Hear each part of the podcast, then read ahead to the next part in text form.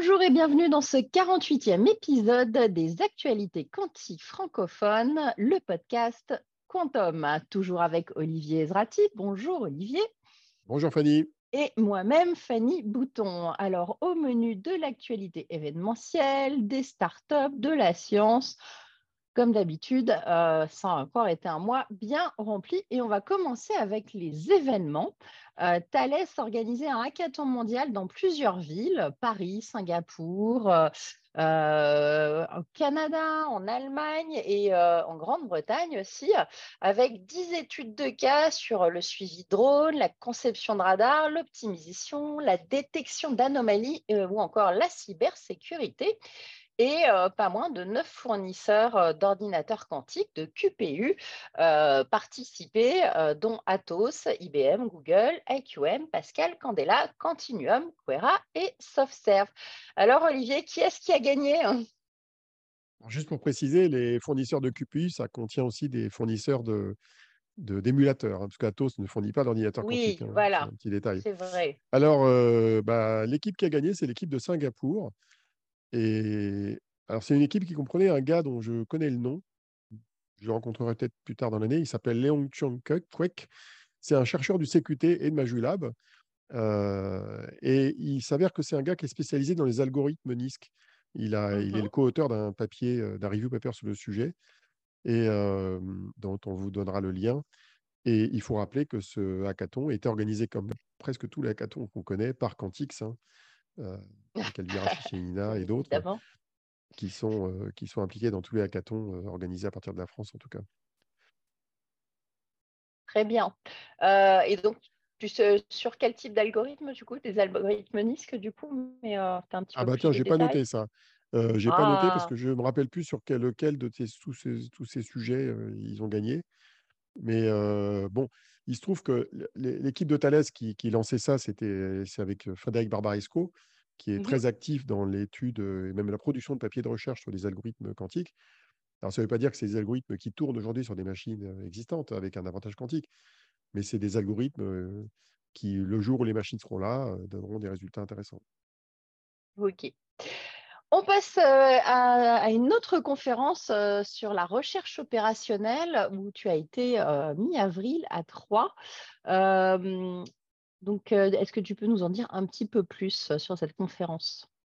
Oui, c'est une conférence qui a été organisée de longue date par une équipe qui associe Caroline Prodon, qui est enseignante à l'UTT même, de Troyes, où avait lieu la conférence, Marc Sevaux du BS, Éric Bourreau de Montpellier, du LIRM, euh, Sophia Vanier de l'École Polytechnique et Frédéric Saubion du LIRIA. Et alors, le titre de la conférence n'est pas évident à suivre, hein, c'est Emerging Optimization Methods from Meta-Heuristic to Quantum Approaches. Ça avait lieu donc du 17 au, 21 avril à l'Université technologique de Troyes. Bon, l'idée, de base, c'était de rapprocher des experts de l'optimisation classique et ceux du calcul quantique. Et donc, euh, il y avait des intervenants bah, des deux mondes, en fait, dans cette conférence. Euh, Anita Schebel, euh, qui est présidente de l'Euro. C'est l'association de, en anglais, c'est European Operation Research Societies. donc, enfin, en gros, l'association des Européens qui s'intéressent à la recherche opérationnelle. Il y avait Philippe Lacombe de l'Université de Clermont-Ferrand, il y avait Neil Abrou du GPI, et Sébastien Tandili, qui à distance intervenait pour le CNRS, son homologue Harold Olivier, qui intervenait pour l'INRIA, mais qui était sur place, Simon Perdry du Lauria, aussi d'INRIA, qui a fait un, long talk d'une heure et demie pour expliquer le calcul quantique. Il y avait Anise Datos, qu'on connaît bien, il y avait Christophe Couteau de l'UTT L2N que j'ai visité sur place, Wesley Coelho de Pascal, Margarita euh, j'ai toujours du mal à lire son nom, la malheureuse, Vechezerova, euh, qui était chez EDF et qui est maintenant chez Terra Quantum, euh, avec un de ses collègues, Michel, Michel Perenstein. Fred Glover de l'Université de Colorado, qui intervenait sur les algorithmes classiques de, de, recherche opérationnelle et qui montre que ces algorithmes font beaucoup de progrès et qu'il y a encore du boulot pour que les algorithmes quantiques euh, atteignent leur niveau de performance. Il y avait Philippe mmh Segers aussi du GNC qui intervenait, et puis euh, Jean-Michel Torres, et puis moi-même. Euh, ils ont eu droit à deux interventions de ma part, une d'une heure et quelques de vulgarisation sur l'état de l'art du calcul quantique, côté ordinateur surtout, et une deuxième sur l'écosystème du calcul quantique à l'échelle mondiale. Et puis j'en ai profité donc pour visiter le laboratoire de, Christophe Couteau, qui fait des recherches en optique quantique, notamment pour créer des sources, des sources de photons intriqués. Et j'ai été surpris de découvrir une salle blanche qui est de taille assez respectable pour une salle du CNRS et de l'université. C'est une salle de 700 mètres carrés quand même. Donc, à, mettre en regard entre les 3000 mètres carrés du C2N à Palaiso, là où Pascal Senella crée ses sources de photons uniques, et celle de Néel à Grenoble, qui fait de, je ne sais plus combien, de l'ordre de moins de 200 mètres carrés. donc voilà, c'est une salle intermédiaire qui fait partie du réseau Renatec des, des, salles, des salles blanches des universités du CNRS. Donc voilà, c'était bah, marrant. Et, dans cette salle blanche, ils testent les sources de photons, ils ont des cryostats. C'est une salle qui permet à la fois de produire des, sources et d'autres matériaux divers et variés, et aussi de les tester, donc avec tout ce qui permet de faire la caractérisation, comme on dit, et, le test en, production. Quoi. Ok, eh ben, c'est toujours intéressant ces visites en tout cas une autre visite, mais là euh, totalement différente, c'était à Amsterdam, euh, une visite quantique du président de la République euh, lors d'une visite officielle. Euh, il a rencontré Philippe Bouillet, euh, un ex de l'Université de Bordeaux, en compagnie du roi euh, Willem Alexander à l'Université d'Amsterdam. Il a aussi rencontré des acteurs deep tech et, quantiques des deux pays, dont Olivier Tonneau du Fonds d'investissement Cantonation, Georges-Olivier Raymond Pascal et Eleni Diamanti du Lipsis et de Willink. il y avait aussi France Cotom qui était représenté. Qu'est-ce que tu penses de ce genre de visite, justement, euh, du fait que ça se fasse, euh, ce rapprochement entre euh, la France et, le Pays-Bas? Ah, En fait, ça fait suite à un accord qui avait été signé entre la ministre du numérique et Cédrico en septembre 2021. Mmh bon, la France, comme beaucoup de pays, signe des accords bilatéraux avec plein de pays. On en a signé avec les États-Unis, avec l'Allemagne, je ne sais plus avec qui autres, quels autres d'ailleurs. Il y a longtemps avec l'Australie, ça n'a rien donné d'ailleurs en 2018. C'est des accords bilatéraux qui, qui sont souvent des, des, déclarations de bonnes intentions. Euh, bon, sauf que là, il y a des choses un peu plus concrètes qui se font. il, y a, bien sûr l'acquisition et la fusion entre QAnco et Pascal qui a eu lieu il y a un an et demi. Euh, il y a quelques échanges dans le domaine de la recherche. Ah, ce qui est intéressant, c'est que le fait que le président de la République passe du temps sur le sujet lors d'une visite d'État, Bon, c'est pas négligeable. Moi, j'ai essayé de faire le compte du nombre d'heures que le président a passé sur le quantique. C'est pas mal. C'est moins que sur les retraites, certainement, mais c'est quand même pas mal. entre l'annonce du plan il y a deux ans, la visite de labo, les, heures passées en, Zoom à l'époque avec les spécialistes du domaine, dont Alain Aspect, cette visite-là qui a duré quand même quelques heures, c'est un engagement intéressant du, du, PR, comme on dit, sur le sujet. Bon, là, l'intérêt de cette cette réunion où Georges, Eleni et Olivier Tonneau étaient participants, c'était de parler des deep tech en général et comment faire en mmh sorte qu'à l'échelle européenne, on ait le bon niveau de financement des startups. Je crois que c'est ça le sujet de la réunion. Mais comme j'y étais pas, je ne sais pas trop si ce qui est dit, mais oui, ça fait partie des, opérations diplomatiques permettant de valoriser les écosystèmes des deux pays. Et c'est une bonne chose. Hein. Moi-même, j'étais intervenu à Amsterdam il y a un mois et demi, dans un contexte différent, mais avec la French Tech locale. Bon, c'est bien d'avoir des échanges. On a des points complémentaires entre la, France et les Pays-Bas. Hein. Les, labos de QTech et de TU Delft sont très très bons dans les qubits silicium et dans certains domaines aussi dans les qubits supraconducteurs. On a un écosystème de technologie habilitante qui est de très bon niveau là-bas, notamment avec une boîte qui s'appelle, ah, j'ai un trou de mémoire, Delft Circuit, mmh celle qui fait des connecteurs et des câbles. On a aussi les amis de Cublox qui font de l'électronique de contrôle. On a Quantware qui fait des qubits Supra, mais vendus en puce. Hein, ils ne vendent pas l'ordinateur. Donc, on a tout un tas de boîtes de techno habilitantes. Quix aussi qui fait des, circuits de photonique et qui, qui, devient de facto un concurrent de Candela. Donc, on a un écosystème intéressant les Pays-Bas qui se développe. Alors, on continue avec euh, QTech Boston qui avait lieu les 24 et 26 avril. Euh, une série de conférences aussi organisées par les Pays-Bas avec des interventions de Cantonation, Candela et Pascal. Euh, là aussi, est-ce que tu as des petites choses à raconter de spécifiques pas particulièrement, donc j'y étais pas. J'étais pas à Boston. Étais pas. Tu, tu fais bon, plus les événements, Olivier. Bah, il commence à y en avoir beaucoup, en fait. Non, non, en tout cas, ça fait partie aussi des conférences que j'aime pas trop, même si j'y participe quand c'est en France, mais c'est ce qu'on appelle les business conferences. Alors, quand on regarde les intervenants, il y a des entreprises qui sont des utilisateurs, il y a des analystes et il y a les fournisseurs. Mais oui, toi, tu es plus conférence. Hein. Voilà, toi, tu es plus conférence scientifique. Bah, quand je peux, disons que j'aime bien participer aux conférences scientifiques. Ou alors, quand je vais dans des conférences comme ça, j'essaye de faire le tri entre le bon grain et l'ivraie. Il y a du travail en général. Oui, on a encore un peu cas, ce que j'ai vu, conférence. Bah, ce que j'ai vu, c'est que les gens de Candela et Pascal qui intervenaient, bah, c'est les yeux, les à suspects, comme on dit. Valérian, Nicolo chez Candela, etc. Mmh. Bon, bah, ils font leur promo, c'est bien. Bon, alors pour le mois à venir, euh, ça va être bien, bien chargé, avec entre autres euh, bah, la Q2B cette semaine à Paris, euh, les 3 et 4 mai, hein, qui seront, qui seront près du Palais des Congrès, à, l'ouest de Paris. tu y seras? Je crois que tu interviens, Olivier, d'ailleurs. Oui, j'y interviens pour parler pendant 20 minutes de, l'état de la QI, la Quantum Energy Initiative dont je présenterai un petit peu ce qu'il en est. D'ailleurs, la QI qui a atteint une milestone, comme on dit, on, a, dépassé les 300 membres de la communauté scientifique du, domaine la semaine dernière. On est à 302 maintenant et on est à 28 partenaires, dont Microsoft, dont OVH Cloud, hein, qui est arrivé avant, ah, tu es contente d'être là-dedans? Je suis très contente qu'on fasse attention à, euh, tout ce qui est euh, énergétique, en effet, et tout ce qui est euh, le, fait de pouvoir faire, continuer à faire des data centers le plus green possible. Oui, donc c'est très bien que, que, OVH Cloud ait adhéré. et d'ailleurs, on voit, hein, puisque tous les autres a priori vont suivre. Donc, comme quoi, ce n'était mmh. pas un mauvais choix. À Q2M, il y a plein d'interventions. Hein.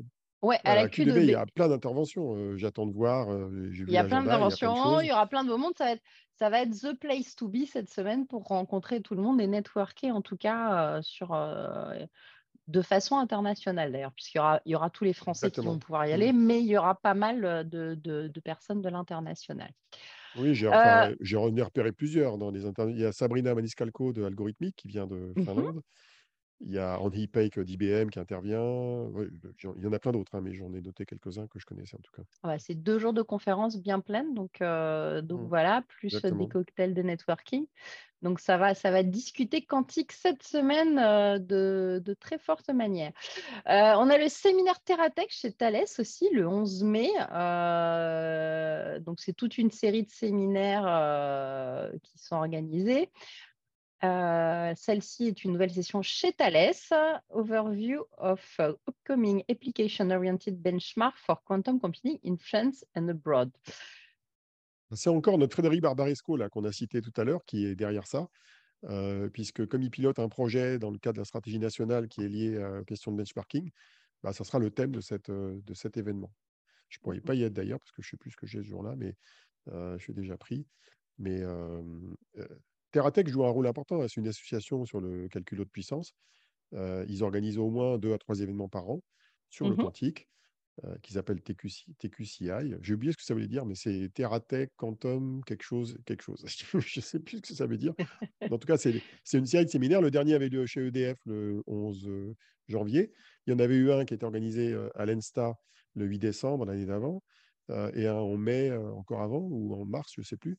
Donc, en fait, régulièrement, ils, abordent le quantique, le calcul quantique, sous des angles différents. Et donc, c'est une bonne initiative.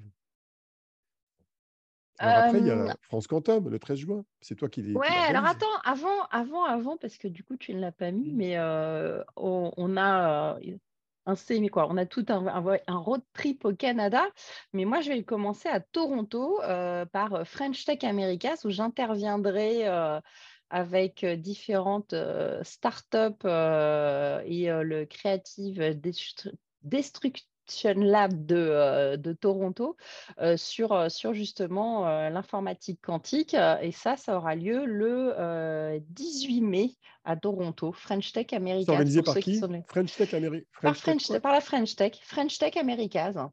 Donc, mmh. Donc, un gros bel event. Et donc, il y a une belle table ronde. Alors, j'ai vu passer dans, les, dans les têtes d'affiche qui n'ont pas encore été confirmées, mais il y aurait Thomas Pesquet aussi qui serait sur place. Ça peut valoir le coup. C'est pas très lié au quantique, ça non, mais ce n'est pas que le quantique. Il y a une table ronde sur le quantique. Il y a plein d'autres sujets sur le deep tech, le new space. Et euh, je pense que s'il vient, ce sera sur ce sujet-là. D'accord. et euh, puis après, on a notre tour organisé par BPI France au Québec. Exactement. exactement. Donc, la semaine du 20 euh, janvier. La semaine du 20 mai, en fait. Hein, c'est ça. Ouais. Tout à fait. Et, on fait quatre villes en tout. Hein. On va d'abord à Montréal. On va visiter notamment Anion Systems, qui est une startup qui fait des qubits Supra. Après, on va à Bromont, où IBM est installé, mais je ne crois pas qu'on visite IBM. Ensuite, on va à Sherbrooke, visiblement visiter l'Institut quantique et l'université sur place, et notamment Nord Quantique, une startup où, où Cantonation est investisseur. Et on termine par la ville de Québec, et après, on rentre à Paris, pour ceux qui rentrent à voilà. Donc, ça va être une belle semaine bien chargée au Québec et au Canada. Et puis, donc, tu le disais, France Quantum le 13 juin. Et bonne nouvelle, alors le programme n'est pas encore annoncé, mais il y aura des tables rondes sur euh, le quantique pour la finance, le quantique pour la santé, euh, mais aussi euh, la recherche européenne, comment elle se structure, comment ça se passe, l'éducation. Il y aura des tracks en parallèle pour les étudiants avec apprendre à coder sur Perceval de Candela ou sur MyQLM Datos, par exemple. et puis, il y aura aussi la région Île-de-France qui fait son événement en même temps sur le quantique. Tout ça à Station F. Et bonne nouvelle pour tous ceux qui nous écoutent, vous retrouverez un lien euh, dans le podcast pour avoir une invitation gratuite. Euh, donc voilà, donc n'hésitez pas à vous inscrire. C'est le moment de réserver sa place le 13 juin à Station F et ça a duré toute la journée. On termine et vous nous y retrouverez. Hein. Euh, ouais. Et on termine cette affaire avec un événement qui a lieu, alors qui est plutôt scientifique, qui a lieu en septembre, la Quantum Information Paris Summer School.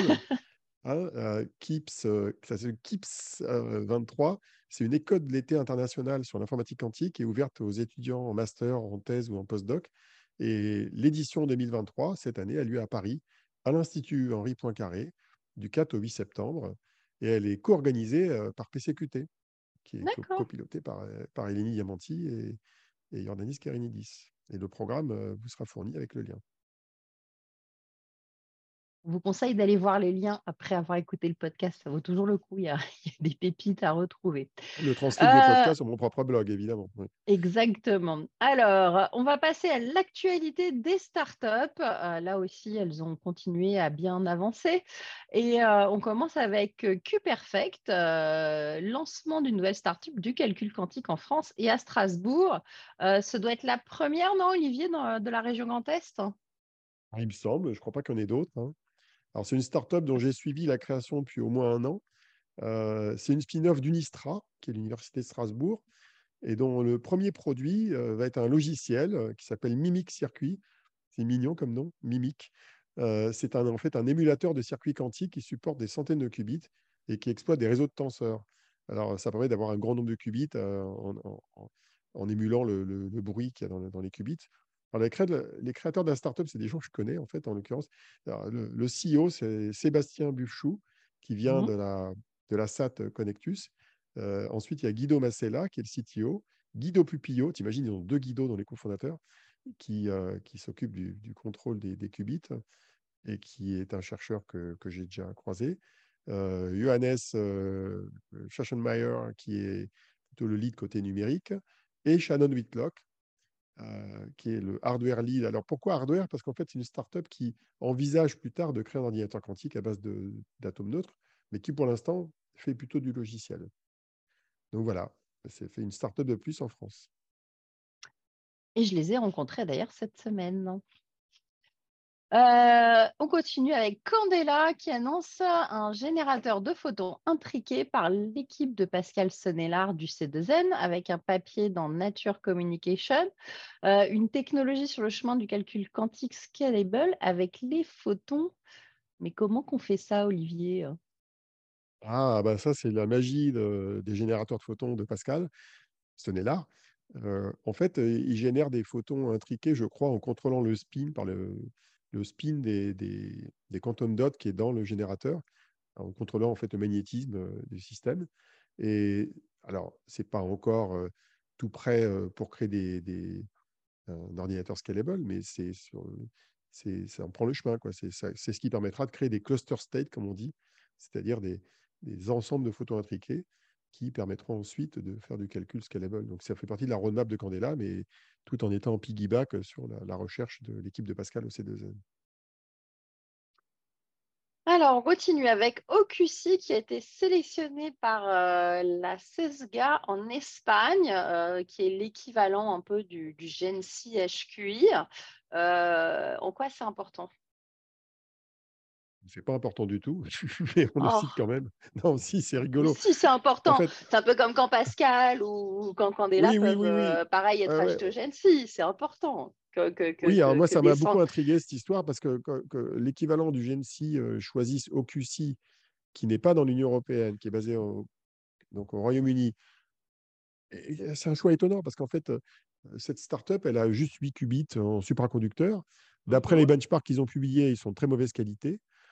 Et par contre, ils prévoient de parler, passer à 32 qubits. Alors, ces 32 qubits qui sont présentés comme world leading par la startup, bon, à ceci près qu'IBM en est à 431 qubits, que les Chinois en sont à 121 euh, et que Rigetti en est à 80. Donc, je ne vois pas comment avec 32 qubits euh, de qualité moyenne, on peut être leader mondial. Bref, c'est un peu bizarre. Mais c'est bizarre parce que finalement, dans beaucoup de cas, des pays euh, s'associent à des fournisseurs de qubits, pas forcément à, IBM, parce qu'IBM, ils, sont déjà partout. Donc, ils choisissent d'autres acteurs. Parfois, c'est IQM en Inde. Bon, moi, ça m'intrigue beaucoup. Je n'ai pas d'explication rationnelle. oui, parce qu'en Espagne, euh, l'équivalent, quoi, le, un centre de supercalculateur, euh, qu'est-ce qu'il pourrait prendre s'il voulait rester sur la région sud euh, en, type d'ordinateur quantique? Lesquels il pourrait aller bah, Ils auraient pu être partenaires de Kilimanjaro, qui est une start-up, qui est la seule start-up des hardware en Espagne. Mais mmh Kilimanjaro eux-mêmes, visiblement, ils ont décidé plutôt de faire du soft et de s'associer à IQM pour la partie hardware. Ce n'est pas très clair alors, en Europe du Sud, il n'y a, pas grand monde. Hein. Disons, en Europe continentale, ils auraient pu éventuellement travailler avec les gens d'Electro en Allemagne, avec Candela en France, avec Pascal, même si ce n'est pas encore du gay base, mais un jour ça le sera. Ils auraient pu se rapprocher, en effet. Ouais. Il y a EQT, il y a comme EQT qui fait des, qui, qui est à plus de 20 millions piégés. En... Non, non, c'est des, des Autrichiens, EQT. Pardon. C'est IQM, oui. IQM est finlandais. Euh, c'est un acteur de, intéressant dans le domaine des, ions piégés. Donc, il y a quand même des acteurs en Europe. Hein. D'ailleurs, ils ont été oubliés dans différents rapports euh, qu'on citera bah, tout à l'heure. Euh, si c'est des boîtes américaines, c'est normal qu'ils soient oubliés, Olivier. tu sais très bien comment on écrit l'histoire. Mais là, on est en Europe, on est en Europe, donc bon, c'est un peu bizarre. Euh, on va continuer avec les Chinois qui vont fort aussi avec un GBS programmable. Mais qu'est-ce que c'est donc que ça encore? Un GBS, c'est un Gaussian Boson Sampling. C'est en gros, c'est une sorte d'ordinateur quantique à base de, photons. Et les Chinois, depuis 2020, ils défraient la chronique avec des expériences euh, souvent présentées comme des expériences de suprématie quantique. Alors, les premières expériences des Chinois qui dataient de 2019-2020, c'était en général des, mélangeurs de photons aléatoires qui n'avaient pas un grand intérêt d'un point de vue de la programmation, parce qu'on ne pouvait pas mettre de données en entrée dedans. Et depuis, euh, il y a d'abord eu l'expérience de Xanadu, les, Canadiens en 2022, qui a été la première expérience de Gaussian boson sampling qui était programmable. Et maintenant, les Chinois le font. C'est-à-dire qu'en fait, ils sont capables de modifier en gros la, phase des photons qui rentrent dans le mélangeur et l'interféromètre. Et euh, grâce à ça, ils arrivent à faire des systèmes programmables. Et donc, les Chinois, ils ont publié plusieurs papiers, euh, trois à ma connaissance, hein, euh, d'affilée, qui permettent de programmer ces systèmes-là et d'obtenir sur le papier un avantage quantique. Alors, les, deux les plus intéressants, c'est des papiers concernant la résolution de problèmes de graphes et un papier qui est sorti en mars dernier, en tout cas mis à jour en mars dernier, qui permettrait d'améliorer la capacité à faire du drug discovery, donc découverte de médicaments. Alors, c'est toujours jamais très évident, même quand je me balaye les papiers, d'avoir s'il y a vraiment un avantage quantique par rapport à l'état de l'art classique. Mais en gros, ça, ça redonne du grain à moudre du côté des photons. Mais il faut regarder de près pour comprendre ce qu'il en est réellement. C'est intéressant. Alors, on va passer à un sujet qui te met en joie, qui, te met de bonne humeur à tous les coups, le rapport de McKinsey. Euh, il a, ils ont publié un nouveau rapport Quantum Technology Monitor en, avril, euh, produit par leur équipe Quantum Black, rien que ça. Euh, ça rappelle les Black Belts chez Microsoft. J'aime bien ces mmh. petits noms, genre Team Warrior. ce rapport a l'air de oui, de te mettre de bonne humeur, non de t'agacer plutôt. Pourquoi donc? Ouais, parce qu'en fait, McKinsey, euh, bah, en fait, c'est un énorme paquet de bullshit qui reproduit ou relaie des choses dont on sait qu'elles sont fausses ou qu'elles sont embellies. Et tout ça pour dire aux clients de se dépêcher, de se dépêcher d'adopter la technologie quantique. Oui, les clients, ils doivent évaluer la technologie quantique, euh, les, les calculs quantiques, mais bon, il ne faut quand même pas pousser mamie dans les orties comme ils le font. Alors, l'exemple, c'est la taille du marché. Alors, la, taille du marché, évaluée par McKinsey, c'est une précision diabolique digne d'une mesure quantique de photo intriquée, puisque, en gros, ils évaluent qu'en 2040, la taille du marché sera comprise entre 9 milliards et 93 milliards. J'aurais tendance à dire qu'ils ont inventé. La différence ah bah oui, ils ont inventé le générateur de taille de marché aléatoire, en fait. Ben, oui, c'est normal, on ne sait rien, surtout en 2040, si tu veux. En 2040, ça peut très bien marcher, pas marcher, techniquement parlant, hein, scientifiquement parlant. Donc, évaluer la taille d'un marché dont on ne sait pas dire si ça va marcher, techniquement, c'est quand même relativement dur. D'où le fait que les chiffres sont aléatoires. Quoi. Alors après, ils, font une mise à jour des investissements dans les startups. C'est peut-être le seul endroit où dans leur rapport, les données sont correctes. Parce qu'effectivement, en 2022, il y a eu pas mal d'investissements dans les startups. Ça ne s'est pas calmé. Disons que ça s'est stabilisé par rapport à 2021. Mmh. Et là où ils m'agacent, c'est qu'ils indiquent que la Chine, alors c'est des Américains qui ont produit le rapport, ils indiquent que la Chine serait le troisième pays en passe de commercialiser un ordinateur quantique après les USA et le Canada. Donc ils oublient Pascal, et Candela mmh. en France. Ils oublient OQC qu'on a déjà cité en Angleterre. Ils oublient IQM en Finlande. Ils oublient IQT en Autriche. Ils oublient l'Australie avec SQC. Bref, c'est comme si l'Europe n'existait pas. Quoi. Ils ont une IA qui fait leur analyse et qui a un petit biais cognitif. Ah, moi, j'appelle ça le syndrome du stagiaire BFM, qui existe aussi chez McKinsey. McKinsey embauche aussi des stagiaires BFM. Pour ceux qui connaissent l'anecdote, c'est le stagiaire qui fait les sous-titres chez BFM où il y a des fautes d'orthographe tout le temps. C'est une métaphore, hein, mais elle existe chez McKinsey. C'est pas possible d'écrire un truc pareil, quoi. Euh, alors, on pourrait mégoter sur le fait que les ordinateurs sont commercialisés ou pas commercialisés. Bon, euh, il faut savoir que dans le monde, il y a, pour l'instant, il n'y a que deux entreprises qui commercialisent des machines. Il y a IBM qui en a vendu une récemment à Cleveland Clinic, hein, qui est installée chez eux. Il y a D-Wave qui en a vendu quelques-unes aux États-Unis et le reste est en cloud. Et pour le reste, effectivement, euh, la plupart des entreprises ont des prototypes d'ordinateurs, mais pas commercialisés. Mais pour la France, c'est faux, puisque Candela, toi-même, tu en as acheté un, euh, un ordinateur de Candela. Mmh. Donc, c'est bien commercialisé. Donc, euh, et Pascal a signé plusieurs accords de commercialisation, notamment avec euh, Gensi, pour l'installer au TGCC à Bruyères-le-Châtel.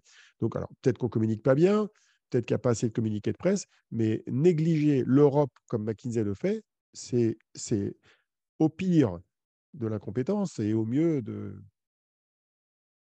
je sais pas quoi. C'est, de l'orientation de marché. C'est une orientation. Euh, voilà. Bah, Alors ça, après, pourrait être ça au pire.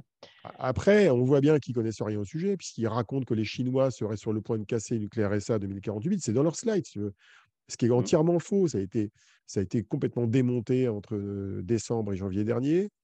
Pour les, pour les financements publics, ils continuent à raconter que la Chine investit 15 milliards de dollars avec des données mal sourcées. Ils prétendent que leurs sources euh, est sourcée. Euh, et quand tu vas dans leur source, c'est une source chinoise qui ne contient pas la donnée en question. Bon. Et ils oublient d'ailleurs de, rappeler que les Anglais ont, annoncé un plan de 2 milliards et demi de pounds euh, récemment. après, ils mélangent les choux et les carottes dans leur slide sur les algorithmes en mélangeant les heuristiques, les algorithmes hybrides, le NISC et tout ça, c'est n'importe quoi.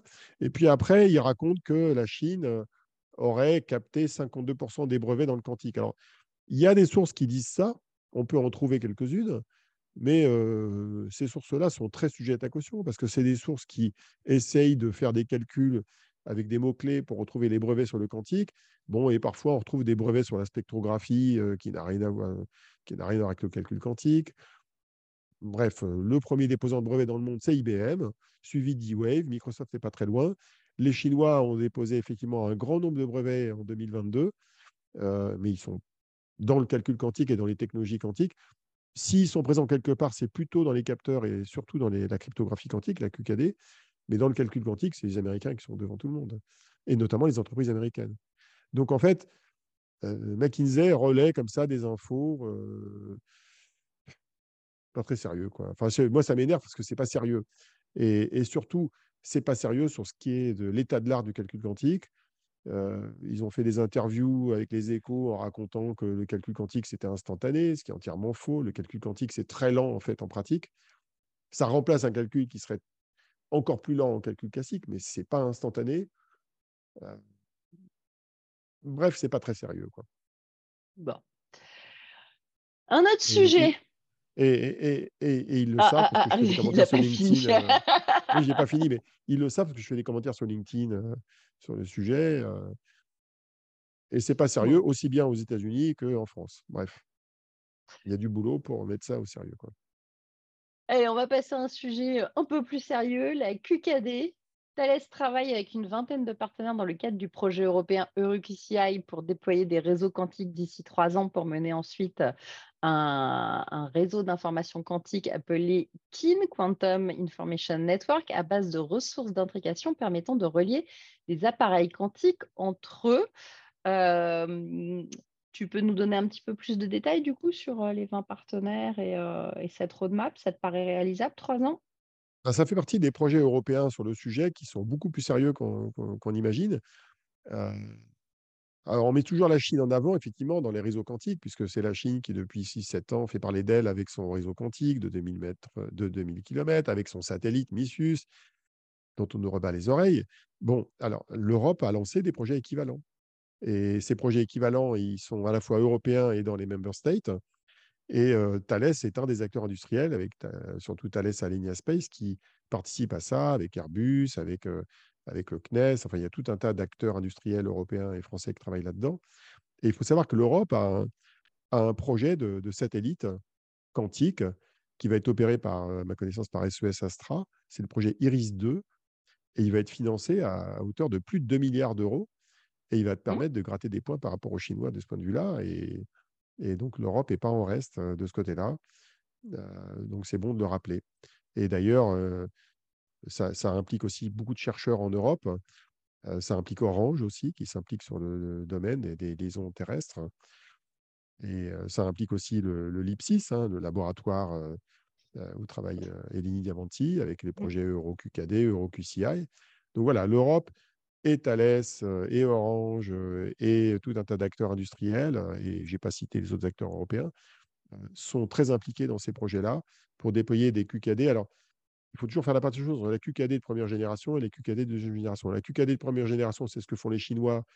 C'est la QKD qui ne s'appuie pas sur des ressources d'intrication. Et les QKD et les réseaux quantiques qui s'appuient sur des réseaux de, ressources intriquées, de, de photos intriquées, c'est ça qui permettra plus tard de connecter les ordinateurs quantiques entre eux, de connecter des capteurs quantiques entre eux ou de connecter des capteurs quantiques à des ordinateurs quantiques. Et c'est ce sur quoi travaille en priorité l'Europe aujourd'hui pour se préparer à, euh, un Internet quantique de deuxième génération. Donc, euh, beaucoup d'industriels sont impliqués là-dedans et il faut suivre ça de près. Quoi. Ok. Eh bien, écoute, Olivier, on est arrivé à la fin hein, de ce mmh. Quantum 48. J'étais prête à chercher une page supplémentaire dans mon document Word. Et en fait, non, on a fini. Eh bien, écoutez, euh, on vous remercie de nous avoir écoutés encore une fois. Euh, on se retrouve dans un mois pour l'actualité quantique. On aura sûrement plein de choses à raconter puisqu'on reviendra fraîchement du Canada. Euh, oui, et on aura, des nouvelles internationales. On va avoir des anecdotes aussi parce que c'est quand même 5-6 jours en mode colo de vacances qu'on va tous se retrouver ensemble dans un bus. Ça va être drôle.